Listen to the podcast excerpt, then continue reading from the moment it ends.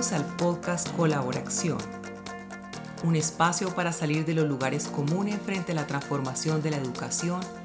y aventurarnos en los retos del conocimiento y el aprendizaje en flujos de interacción y construcción colaborativa. Además de revisitar los retos del uso intensivo de medios y contenidos digitales, en este podcast abordaremos entrevistas, historias de vida, tendencias y debates de actualidad pero en miradas que no se atrapan en la coyuntura. Hoy nos acompaña la reconocida fotoperiodista Natalia Botero, quien ha sido corresponsal de la revista Semana, El Colombiano y El Tiempo. Ha colaborado con el Museo Casa de la Memoria y el programa de víctimas de la Alcaldía de Medellín. Su más reciente proyecto es el taller de elaboración del álbum de familia Relato de Memoria y la exposición Al Sol y al Viento en la ciudad de Bogotá. Natalia tiene una maestría en estudios socioespaciales, se ha desempeñado como docente en universidades públicas y privadas como la Universidad de Antioquia, la Universidad de Afit y en la Universidad Pontificia Bolivariana. En la entrevista de hoy nos recuerda cómo la fotografía es una forma de expresión por sí misma, que no tiene que depender de la justificación expresada en el, en el discurso textual. Reconoce que los espacios educativos y académicos Seguimos pidiendo a la fotografía, la imagen y el arte un aval con estatuto científico, desconociendo así la profundidad y la oportunidad de este como un recurso poderosamente formador. Sandro y Natalia nos invitan hoy a reconocer la polifonía de lecturas que se despliegan en lo social y educativo de la imagen que se resiste a dejarse atrapar de los índices académicos. Natalia presenta una propuesta para que la educación incluya aprender el mirar desde la fotografía como una forma para acercarnos al otro, para comprenderlo, no para juzgarlo. Con ustedes, Sandro Jiménez, su anfitrión de coinspiración para el conocimiento y el aprendizaje colaborativo. Y vamos a discutir en, en la conversación del día de hoy una inquietud que traigo de años atrás en términos de cómo logra la educación desatraparte, desatraparse perdón, de la obsesión cognitivista con la productividad en términos estrictamente académicos, descuidando la importancia de las artes y de las humanidades y particularmente la capacidad de educarnos para leer la imagen. Un poco con la preocupación de Peter Greenaway, el cineasta posmoderno inglés que plantea que somos unos analfabetas en la lectura de la imagen porque solamente nos han enseñado a gestionar el texto y los códigos numéricos. Entonces vamos a ver en esta experiencia de años de Natalia con la fotografía cómo podemos encontrar luces para eh, reconocer la importancia de la imagen y la fotografía como recurso de enseñanza-aprendizaje. Entonces, Natalia, bienvenida. Cuéntanos eh, en qué está tu vida hoy antes de movernos al pasado y al futuro. Hola Sandro, bueno, mi vida está en, como en dos dimensiones. Una eh, está como en, en, esa reflexión de la experiencia de muchos años de trabajo con la imagen y la fotografía y en el campo de trabajo pues, del reporterismo. Entonces eh, he tenido como unos tiempos largos de reflexión, de pensamiento y sobre todo de análisis, de ha sido como ese ejercicio de la fotografía, qué implicaciones ha tenido y también como en los campos donde yo me estoy moviendo ahora mm, principalmente que es como en la educación y la fotografía pues pensándola mucho desde el hacer eh, con la intención del para qué y para quiénes y el por qué. Entonces ha sido pues como unos tiempos más, más reposados en ese sentido, pues más intensos. Y también por otro lado pues ya como en el ejercicio tal mismo, del, del hacer de la fotografía, eh, pues estoy muy dedicada al tema, o sea, me enfoqué y me dediqué mucho como al tema de la investigación con la fotografía en el campo social y en el tema de los derechos humanos. Y pues tengo como dos proyectos grandes a los que me he dedicado como en estos últimos 10 años, diría yo, eh, y he enfocado mucho que es sobre el tema de la desaparición forzada en el, en el tratamiento de la imagen del otro, de la ausencia, no solo desde la fotografía forense, sino también desde la construcción de ese otro que no está a partir del relato de las familias en los álbumes familiares, ¿cierto? Eh, y, y, por otro lado también trabajo entonces como en contraparte a ese tema tan lúgubre y de alguna manera tan triste y, solitario y, y, desolador, pues como en este, en, en este momento, o, no en este momento, siempre para, para el país en medio del conflicto y entonces en contraparte estoy trabajando un homenaje a los sobrevivientes de la guerra y del conflicto y de la muerte, eh, eh, muertes violentas eh, con el tema de los tendederos de ropa. Entonces es un proyecto que se llama El Sol al Viento y es como a partir de, de los escenarios, eh, de la ropa tendida fuera de las casas, sobre todo en las zonas rurales, pues, se puede evidenciar la presencia de, a quienes, de aquellos que han sobrevivido al conflicto, han permanecido, han resistido y también eh, quienes cubren pues eh, estas vidas, ¿cierto? Eh, y es un homenaje a los sobrevivientes. Entonces estoy como en esas dos cosas, ¿cierto? Trabajando sí. Natalia, y, y, y, esta, y este cruce entre, digamos, la importancia de, de, la, de la fotografía para, para hacer relatos, memoria, historia de, del conflicto y más que el conflicto de las propias víctimas y sobrevivientes en Colombia, eh, nació con, con, tu vínculo en labores de reportería o eso fue antes? O sea, eh, ¿tú con quién tuviste vínculo como, como corresponsal y, esto llegó allá o se creó en, ese ejercicio del tránsito eh, de, la corresponsalía? Es una construcción eh, en el tiempo de una necesidad también de entender eh, cuál es la función o por qué yo estaba haciendo fotografía y sobre todo en el campo periodístico, porque eh, yo comencé como fotoreportera y, me, formé y me crié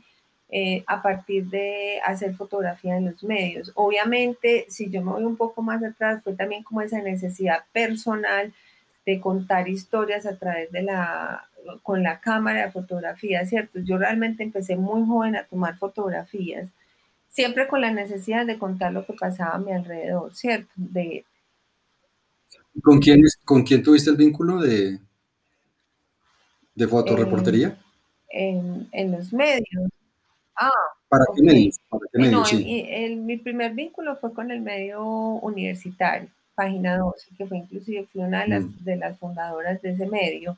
Y de ahí pasé al periódico El Colombiano, que fue el, el, inicio, donde hice mis prácticas y me quedé un buen tiempo en el periódico El Colombiano acá de Medellín. Estuve en el periódico El Tiempo y posteriormente ya mis últimos 12 años en medios fue con la revista Semana, eh, cubriendo pues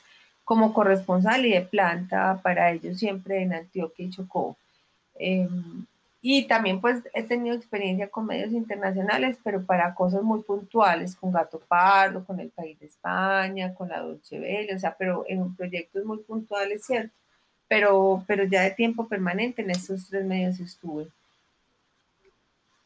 Ok, yo una infidencia sí. no, no, mucha, ¿no? De, el, el sentido de que nosotros compartimos generación, nacimos prácticamente en el mismo año, en la misma década.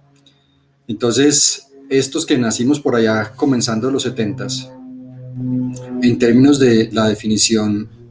de qué era eh, la opción profesional, entre otras cosas, porque claro, es una transición de, una sociedad que, que, estaba con la preocupación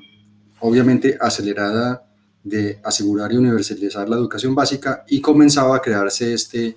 este etos eh, cultural de aquel entonces que una familia exitosa se definía por dos cosas. El tema, como lo decían, recuerdas las propagandas de Casa Carri y Beca,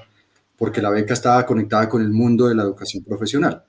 pero con una idea muy particular de qué era el mundo de la educación profesional y la educación universitaria, que en aquel entonces creo que las artes y menos la fotografía hubiese sido considerado como una opción donde la familia estuviera pletórica de, ay, qué maravilla, voy a tener un fotógrafo o un humanista dentro de la familia. Entonces, ¿cómo es eso de que una mujer de origen antioqueño, con todas las, lo que eso implica a lo largo y a lo ancho, eh, toma ese camino? Y, y, y, cómo ha sido ese trayecto de, porque como lo dices desde muy temprano, la imagen y la fotografía hacía parte de, de ese interés tuyo por, por pensar y comunicar. Pues em, no lejano lo que vos decís, yo fui muy rebelde, siempre puse la oposición en mi casa, desde el arte y la sensibilidad y el por qué tenía que ser igual a los otros. Entonces, partiendo de esa base también porque obviamente, como vos le decís, en esa radiografía de la familia en la que yo fui, pues donde todas las, los hijos debían ser profesionales también y tener una carrera con éxito, eh, intenté ser ingeniera mecánica. Y no pasé, y no pasé, y doy gracias a que no pasé, pero también como en decir, bueno, listo, ya cumplí la tarea y intenté ser una, una profesión pues como que diera plata, no sé qué, no sé qué, bueno, voy a hacer lo que yo quiero y me inscribí a periodismo eh, y muy, muy, muy también como fiel a mis principios, de entrar a una universidad pública,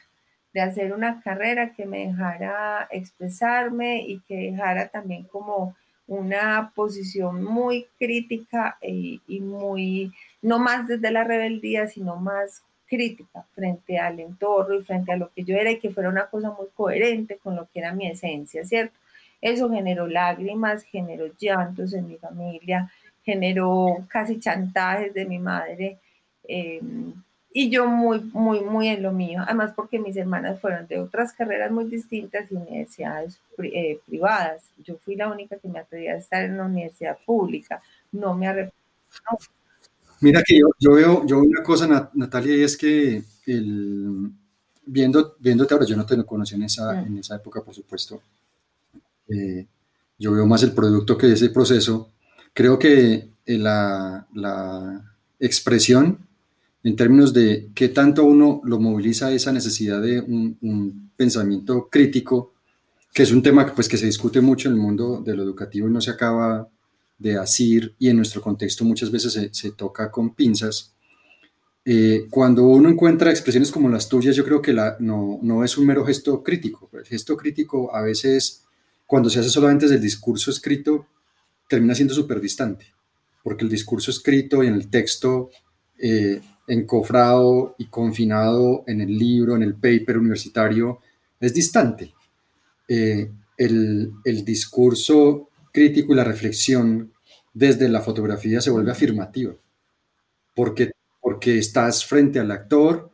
eh, y, el, y, el, y el actor se debe reconocer, pero tú también estás ahí. O sea, creo que el ejercicio de el pensamiento afirmativo es tremendamente poderoso y le permite uno hacer tránsitos eh, hacia la acción afirmativa y no solamente la crítica intelectual que a veces eh, termina siendo cínica, porque, porque un poco yo me comprometí con diagnosticar el drama social desde la distancia y público y, y hasta ahí llego. El, con la fotografía tiene que estar mucho más cerca. Entonces yo creo que ese gesto de lo afirmativo, que luego lo veo en las acciones que tú desarrollas, y por ejemplo el gesto este ahorita de, de la colección orientada a los sobrevivientes, eso es un acto, eso no es un mero acto de reflexión sobre la historia y el drama de la guerra continua en Colombia, sino es un acto profundamente afirmativo. Y es que, que eh, la, la, vida continúa en esos sujetos que en entrevistas que yo realicé pues a lo largo y ancho del país también con estos temas de, de guerra y paz, eh, siempre se me quedaba retumbando esa expresión de muchos y muchas que era para adelante es para allá. Eh, eh, no importa lo dramática, las circunstancias que tuvieron que sobrevivir. Entonces esa es una dimensión que me parece poderosísima en el tipo de cosas que tú haces. Sí, y además porque considero que eh, la, la, decisión en la época de narrar a través de la fotografía también eh, en un ejercicio solitario y un ejercicio íntimo también, de pensarme en que a través de la fotografía yo estaba tras la cámara con mi lente, eh, construyendo realidades, dándole, o sea, rescatando las voces, no dándole la voz porque siempre la, hemos, la han tenido, sino rescatando las voces de aquellos que han sido ultrajados, humillados, que también han pasado por situaciones penosas, em, también que han sido violentados de todas las, formas posibles porque yo no tomé la opción tampoco de un camino fácil en la fotografía, eh, también un poco altruista y pensando que, era una posibilidad también de construir como un diálogo visual, un, relato visual, dejando también como un testimonio visual eh, eh, de, de, memoria, pero también de, de, que sí existen, de que sí hay, es necesario hablar de estos eh, humillados, de estos ultrajados, pero también un poco como en búsquedas personales, creo yo, eh, porque el momento en que yo decidí ser fotógrafa no fue fácil, en que yo mujer fotógrafa tampoco era fácil y porque el espacio en el que decidí desenvolverme no era fácil, era, es un medio muy hostil, ¿cierto? Entonces, em, me parece importante también porque eh, es, una, es una reflexión constante, eh, pues, frente a qué, qué implicaciones tiene hacer fotografía y narrar con la fotografía eh, y ser fotógrafa mujer, ah. ¿cierto? Y cargar el peso de la responsabilidad también. Mm. Hay un texto muy, muy bonito de la Corporación Región allá en Medellín que es Sin memoria muero. Eh, y es que realmente, y, las formas de hacer memoria, pues evidentemente, de nuevo, están muy, en, muy afiancadas en esta posibilidad de construir un, un, lenguaje que, no se quede atrapado en, la oda eh, reiterativa al regreso del discurso victimizante, sino en otras formas de, recuerdo y de resarcimiento. Y en ese sentido, pues evidentemente la, la, imagen, la fotografía, las instalaciones, pues son eh, un recurso fundamental, como el, mecanismo de las, por ejemplo, de las tejedoras, que comparten relatos tejiendo, en fin, tantos elementos que se han intentado hacer, eh, muchos muy anónimos, que creo que en ese sentido darle visibilidad a ese tipo de experiencias es, es bien poderoso, más que al, mero ejercicio de la documentación académica de la historia de, de la victimización en el país. Eh, con eso, Nati, el, ¿cómo, cómo, cómo mantenerse tanto tiempo eh, en el lenguaje de la imagen y la fotografía? ¿Cómo, no, renunciar a, simplemente luego, yo me, paso a escribir, que además entre otras cosas, sé que tú tienes un vínculo eh, de docente universitario también. En el mundo universitario, los índices y la bibliometría eh, no dan puntos por trabajos en fotografía, de instalaciones. Entonces, con ese ejercicio de, la globalización del, conocimiento académico científico por vía de índices internacionales. Entonces, ¿cómo no renuncia uno en la labor universitaria y dice, no, pues me pongo a, escribir sobre lo que registro porque la imagen no circula en, el, en circuito canónico de, de, las publicaciones indexadas? Entonces, ¿cómo te mantienes en que defiendes el lenguaje de la imagen como un, lenguaje por sí mismo, que no necesita necesariamente el texto para poderse expresar?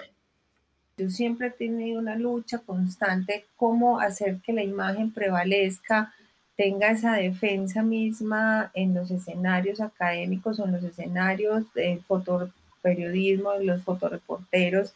em, y tenga ese valor y esa defensa por sí misma sin necesidad de tenerla que estar avalando a toda hora con textos, con grandes eh, explicaciones, con grandes justificaciones en sí misma,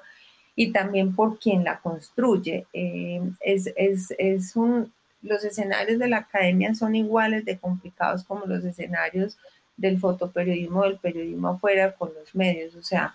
eh, no solo porque la imagen misma en sí tiene, tiene, tiene que justificarse de alguna manera y tiene que avalarse, sino por quien también la relata y quien la cuenta, ¿cierto? Eh, eh, la, imagen, eh, cuando yo tuve la decisión de hacer una maestría, yo escogí hacer una maestría en estudios socioespaciales, donde obviamente era una maestría donde había que presentar eh, un informe teórico, había que hacer una tesis teórica y me demoré cuatro años en poderme graduar. Pero no necesariamente eh, por el debate interno de la maestría y de la universidad, de que Natalia no podía presentar eh, o tenía que presentar paralelo a su trabajo fotográfico un texto escrito, sino porque fue un debate personal también y una confrontación personal constantemente del por qué si mis imágenes eran tan potentes y mi trabajo fotográfico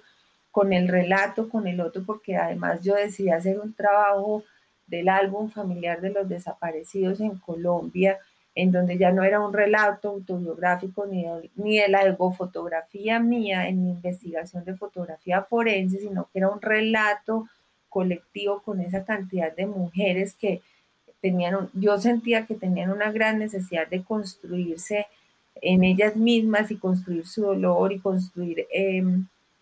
eh, ese caminar de la búsqueda de los desaparecidos, pues a través de la fotografía. Y, entonces el por qué no, no se podía avalar mi trabajo, que era un trabajo visual, que tenía unos tintes eh, textuales muy cortos, porque la fotografía era lo que realmente hablaba en ese momento y entonces era una confrontación también personal, porque siempre yo estaba luchando a que desde la fotografía y que mi relato visual no tenía la misma categorización de importante como la podía tener un texto escrito de 120 páginas. Mira, hay una, hay una, hay una, es que eso es, es eh, un poco esquizoide. El, con, con los intentos de reformas múltiples que se han hecho de, de, la Constitución de 91 para acá en Colombia al sistema de educación superior, eh, claro, se abrieron un montón de ventanas de oportunidades sin ninguna duda y, y entonces comenzaron a entrar, creo que hay como tres mundos que, realmente no acaban de unirse y que al final producen cosas tan locas como esta. Y es que eh, una cosa es qué se dice de los programas en términos de cómo se diseñan, cuáles son sus propósitos misionales y, y,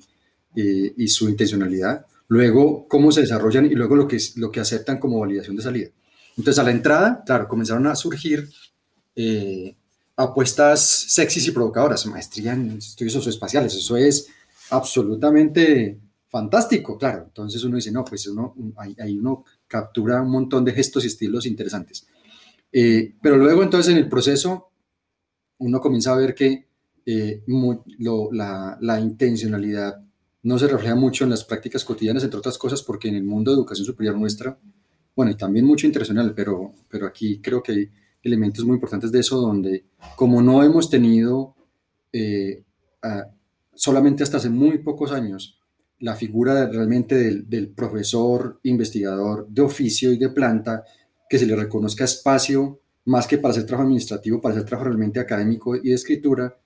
entonces no hay gran espacio para que un profesor tenga muchas sofisticaciones en intencionalidad didáctica. Entonces un profesor de posgrado no, se piensa la experiencia de ese aprendizaje, simplemente llega a dictar clase. Y luego, al final, el tesista, que me pasa con mis estudiantes de doctorado, quiere sacar una tesis que apunta ese gesto inicial y provocador con la que lo invitaron, a una experiencia particular y distinta alternativa que creó, pero al final tiene que pasar por el canon y si no, no puede terminar. Entonces, es una cosa lo que me pasó una vez con, un proyecto que nos financió Conciencias de una segunda edición de mi tesis de maestría. Y como ya había sido mi tesis terminada eh, y pues fue, fue convención de excelencia, la Universidad del Norte decidió que presentáramos una ampliación del proyecto y así fue. Es decir, ya teníamos todo un asunto metodológico probado y validado y por eso la narrativa y, el gesto metodológico se planteó de una perspectiva muy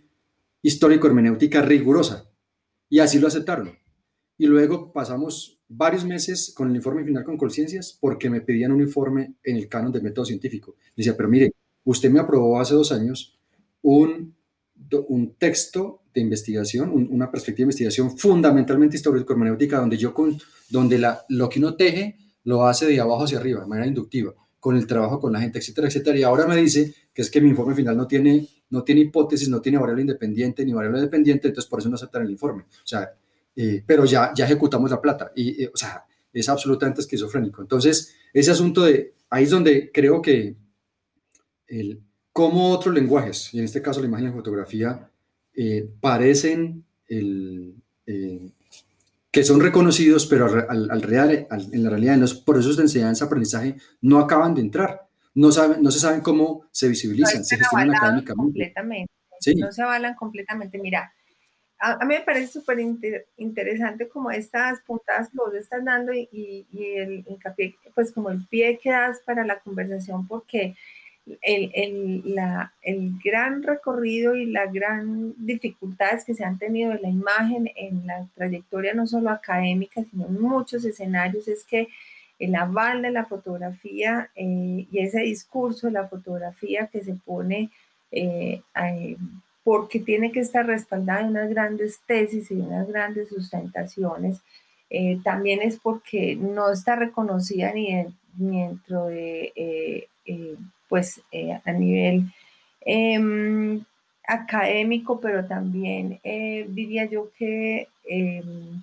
a nivel pues como de,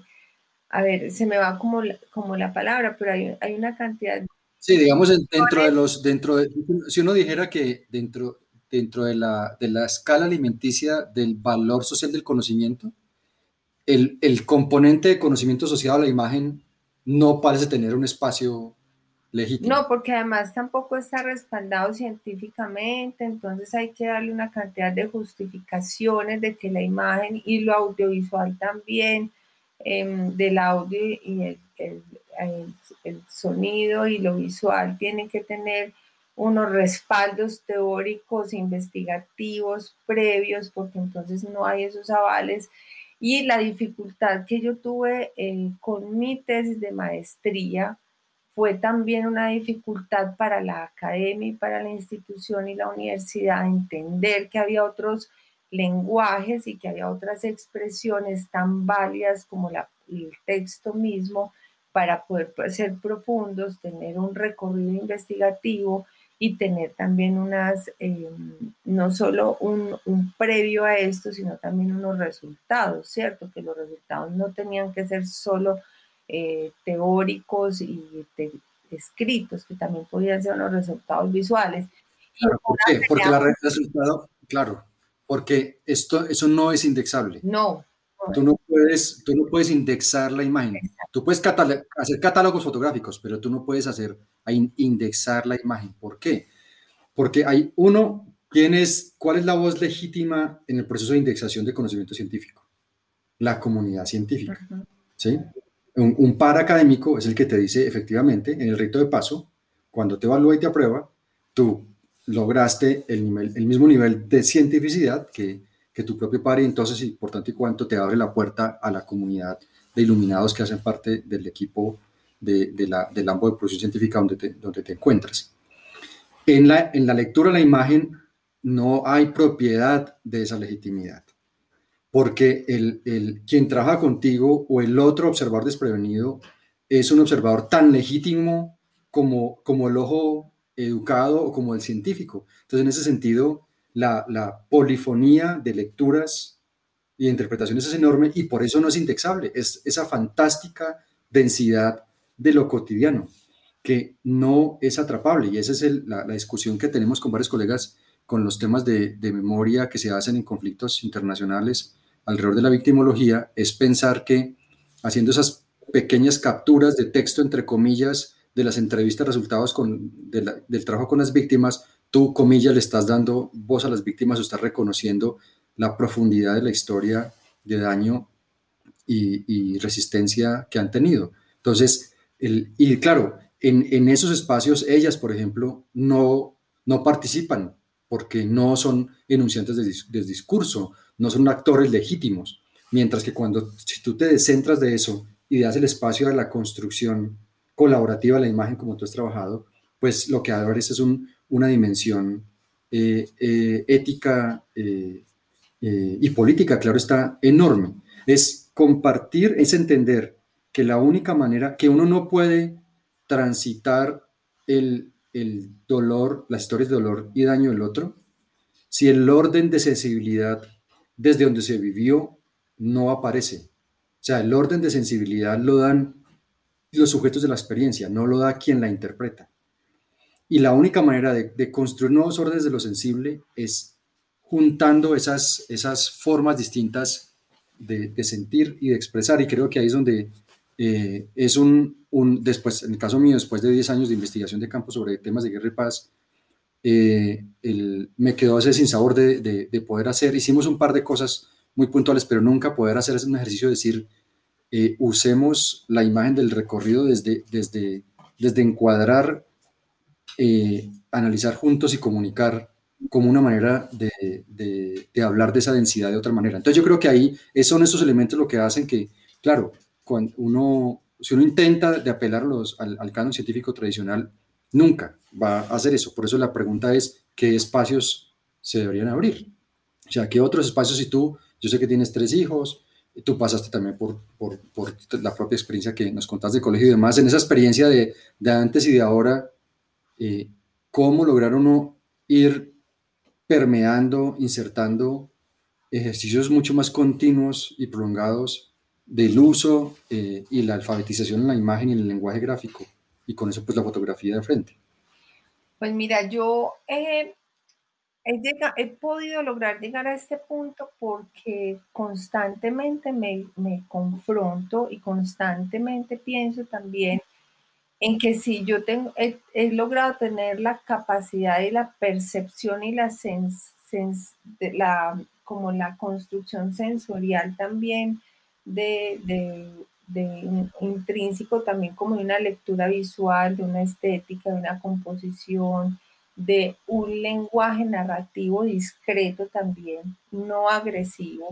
ha sido también porque eh, constantemente me confronto de, por qué la construcción con la fotografía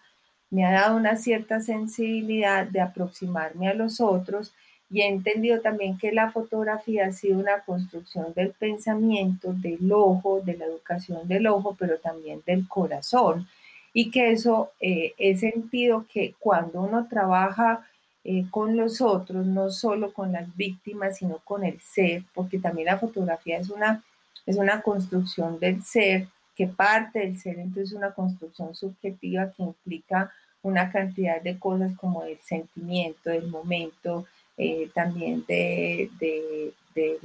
como del, del impulso, de la compasión y de la empatía que hay con las cosas en su momento, yo siempre he sentido que esos procesos de construcción de la imagen eh, tienen que ver también con la construcción de uno mismo, pero con la construcción del entorno. Y esa construcción de las empatías visuales también, de, del diálogo con la fotografía, de tener que relatar la historia y la cotidianidad de los otros, de tener que relatar la cultura, tener que relatar un tiempo, unos actores, unos territorios, hace que se despierten ciertas sensibilidades. Y esas sensibilidades también hace que con la construcción no solo del relato eh, fotográfico de mirada de autor mía, sino de el relato fotográfico de los otros, se puedan generar unas educaciones, pero se puedan generar eh, una, no una educación en torno a algo, sino una sensibilización de educar y de entender cómo es el otro y de podernos acercar más al otro. Entonces yo siempre creo que la fotografía como arte, pero también como, eh, como criterio, como, eh, como una mirada política, crítica, también es constructiva hacia acercar al pensamiento y hacia acercarnos a, al entorno como tal, ¿cierto? Que yo creo que, educar para mirar también es muy importante porque es educar para acercarte al otro,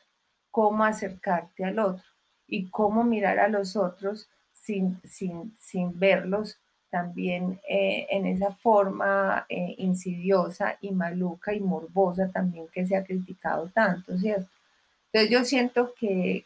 estamos en una era de producción gigante de fotografía, pero que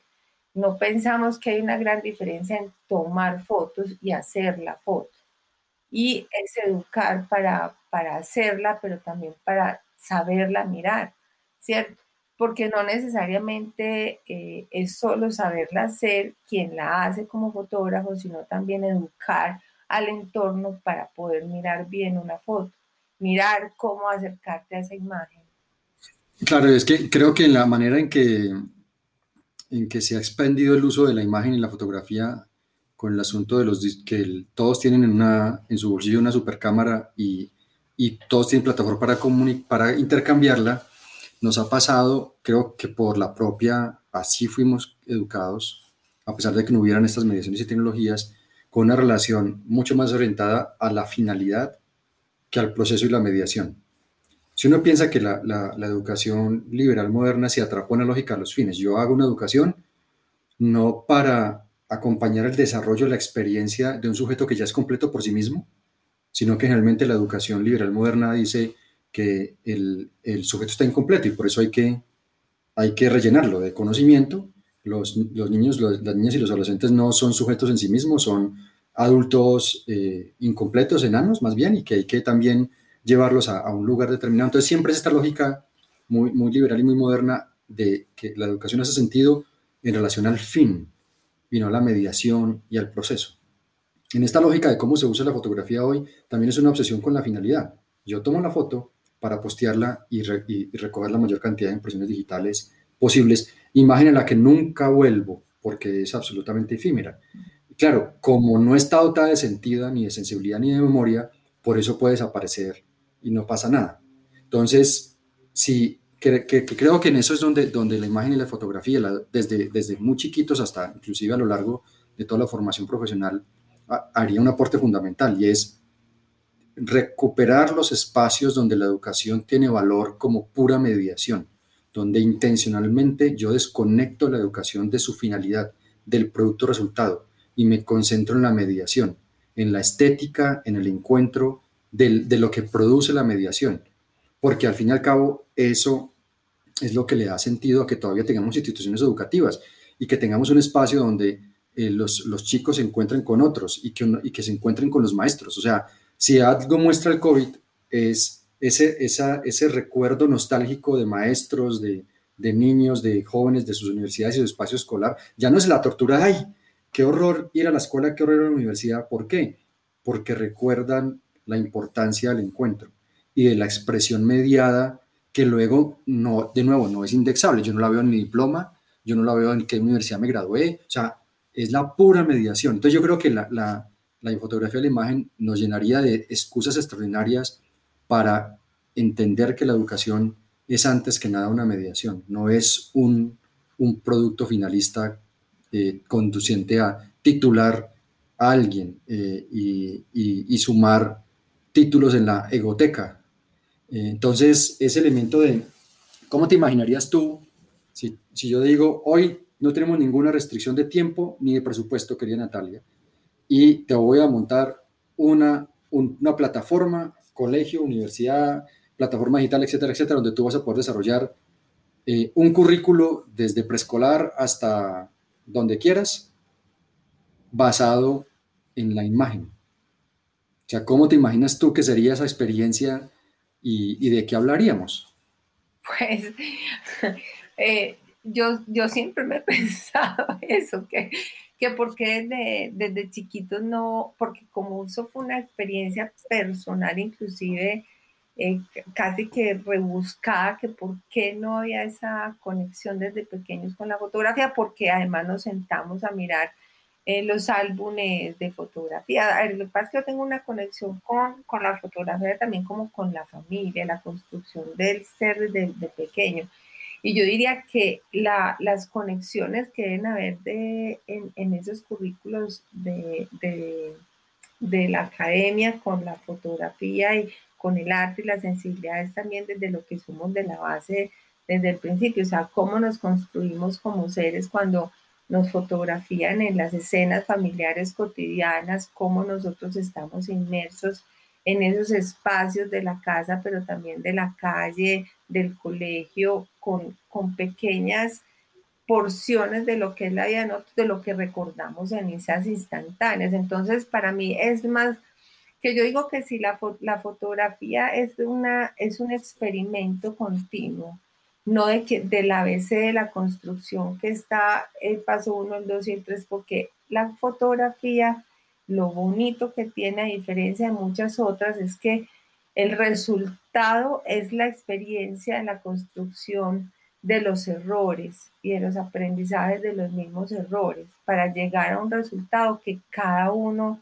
le pone el sello particular y que va a, comunicar, que va a comunicar, va a generar una reacción de agrado o desagrado. Y, y entonces en ese camino es donde es dejar al ser que se, que se construya con elementos que uno le puede dar en esa educación pero que él mismo deconstruya para generar un diálogo y, un, y un discurso muy personal en con su entorno y con lo que hay. O sea, yo digo que la fotografía eh, tiene ese gran valor en la educación, pues que... Hay dos cosas que mencionas que me gustan mucho en ti, es em,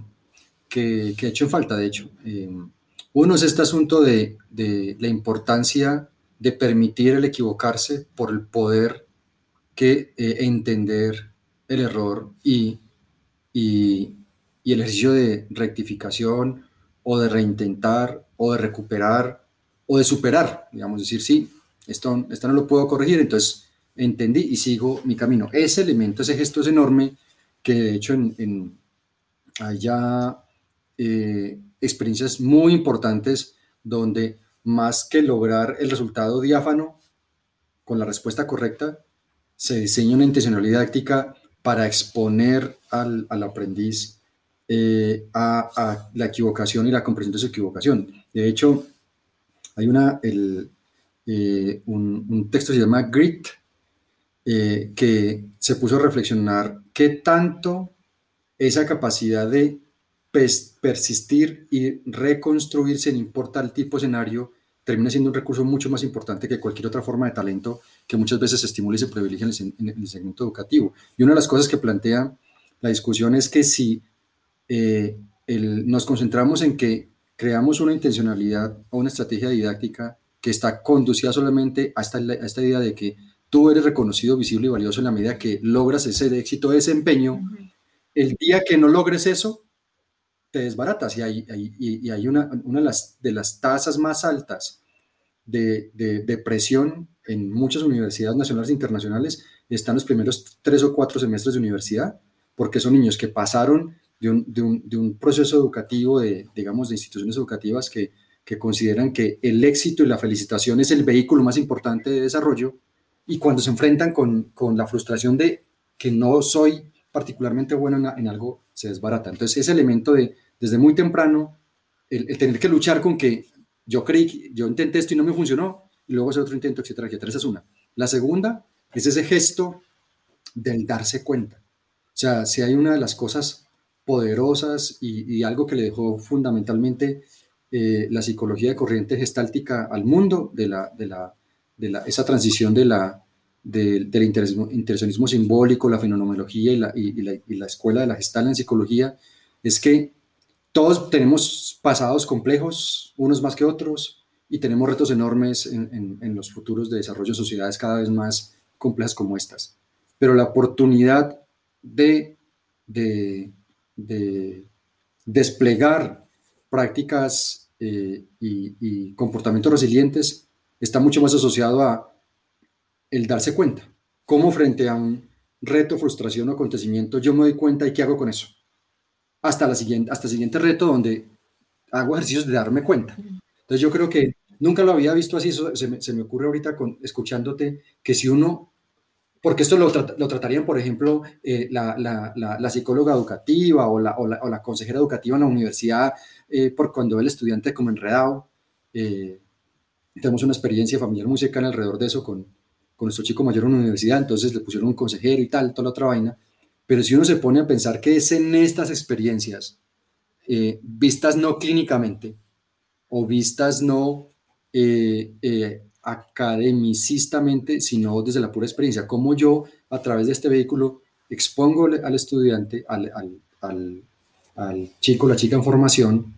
a la importancia de reconocer que el esfuerzo es la única manera de superar esto que yo no logro acá y que me toca insistir. Y por otro lado, darme cuenta qué es lo que he avanzado y qué es lo que me falta para seguir adelante. Mira, frente a ese tema, yo tengo una, a mí me dicen o sea, tengo como unas grandes oposiciones de otras personas que me dicen que yo me quedé como en las metodologías viejas, ¿cierto? Como en lo tradicional. Yo em, como que rescato mucho lo, lo, tradicional y la esencia, siempre. Y siempre a mis estudiantes en periodismo y en fotografía periodística y a los de posgrado y todo eso les he dicho, no hay que perder el, principio de la esencia para poder entender cómo llegar al éxito sin necesidad de tener, o sea, cómo llegar a lo exitoso sin necesidad de ser, de tener el éxito, porque el éxito es muy frustrante, son muy pocos los que llegan al éxito y entonces lo que uno hace en su camino no es exitoso, eso es como la pregunta que uno se hace sobre todo desde la educación, ¿cierto? Y entonces cuando yo les digo, cuando yo insisto en la esencia es porque yo soy afortunada en haber entendido a la imagen y la construcción de la imagen y de la fotografía desde sus principios que fue lo análogo, el trabajo con el papel, con la película, con el químico. Porque eso yo, yo porque insisto mucho en ese tema y es porque eso es una exigencia de tiempo, de análisis, de paciencia y de tolerancia al error muy grande para poder tener el logro de 36 posibilidades que me daba una película fotográfica y un rollo, una muy buena foto. Y ahí me implicaba también un ejercicio gigante con el tema de el análisis de la luz, de la mirada precisa y el hacer clic, ¿cierto? Y saber qué iba a ser lo mejor que me iba a narrar ese todo para yo no obtener, perder tantas posibilidades. Siento que el tema de lo digital, y esto hablándolo en la educación, yo lo pongo así, es muy maravilloso porque agiliza, corta tiempos, eh, de pronto economías, pero también se vuelve perverso porque ha, hecho que, los, que la parte visual no haya un análisis tan profundo o una, una búsqueda eh, a la satisfacción del haber logrado la imagen,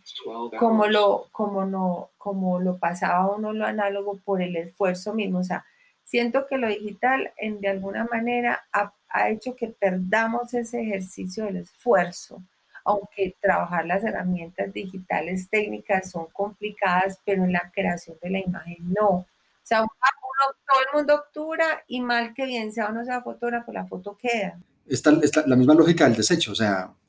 eh, no me funcionó, yo no me pregunto, obturo la siguiente y obturo la siguiente y dejo que el automático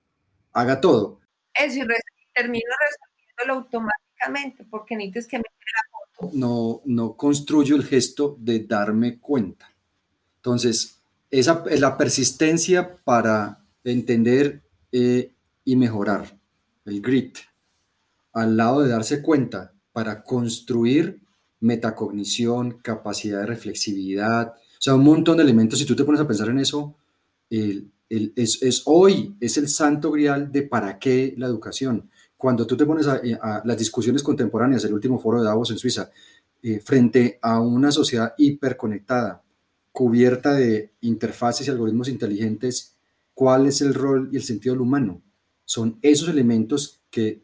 que no son reproducibles por ningún, algoritmo, que requieren la densidad de esos gestos del humano y ahí está la construcción, la construcción de sentido, eh, la posibilidad de la interpretación en, escenarios de múltiples miradas, el juego de intersubjetividad, eh, cómo uno cruza la sensibilidad y un orden de lo sensible modifica a otro. O sea, son un montón de dimensiones que hoy terminan siendo las que mantienen legítimo y necesario al espacio educativo. O sea, la, institución educativa liberal eh, tradicional está en crisis por su obsesión con el estándar y la productividad, no porque no tenga un espacio social. Creo que este tipo de, escenarios eh, revitalizarían enormemente el, por qué el sentido eh, de la escuela y por qué para pensar en, sociedades mucho más conectadas con, con, lo humano, mucho más vinculadas a las experiencias que tú llamas esencia, yo los llamo gestos que nos hacen profundamente complejos pero ricos eh, y diferentes y que en esos que, que construimos, como lo dice Marco Ye, estas ideas de futuro como utopías progresivas que no se hacen porque nos imaginemos un futuro, sino porque juntos vamos dando pasitos uno al lado del otro para llegar allá. Entonces ese, ese espacio de, de la imagen y la fotografía me encanta. Espero poderme ganar el baloto para financiarte el currículo, querida Natalia, basado en la lectura de la imagen y decirle a Peter Greenaway que, que por acá hay un, un, grupo de locos y una loca fantástica que entiende por qué la imagen y la fotografía pueden ser recursos de transformación de la educación contemporánea maravillosos. Y, y no solo de la educación, sino de las sociedades. O sea, si, si nosotros en nuestro entorno y, yo digo que poniéndonos en el, en, el, momento histórico de este país, de Colombia, como está, y en estos procesos que estamos viviendo, si, si llenáramos las calles de fotografías gigantes que cuentan nuestra historia, no solo desde la guerra y el dolor, sino desde el humor, desde, la, desde el arte, desde todo, yo creo que tendríamos otra mirada diferente, o sea, nos entenderíamos distintos, seríamos capaces de narrarnos y de, y de, de hablarnos y de entendernos desde otros perspectivas muy distintas a cómo lo estamos haciendo. O sea, yo creo que, que, el, que, el, arte en sí mismo es capaz de transformar y ayudar a construir más que que otro tipo de conocimientos eh, o inclusive nos acercaría más fácil a ese otro tipo de conocimientos más científicos que a veces son tan difíciles para el ser humano. Porque digo que es que el arte en sí mismo y la fotografía tiene mucho, mucho de todo, o sea, de física, de matemática, de estructura, de estética, o sea, tantas cosas que se complementan en uno mismo que es primordial, o sea, yo creo que, que, que tendríamos que darle más posibilidad a la imagen, más posibilidad a la imagen más visibilidad, más, más, trabajo con la imagen.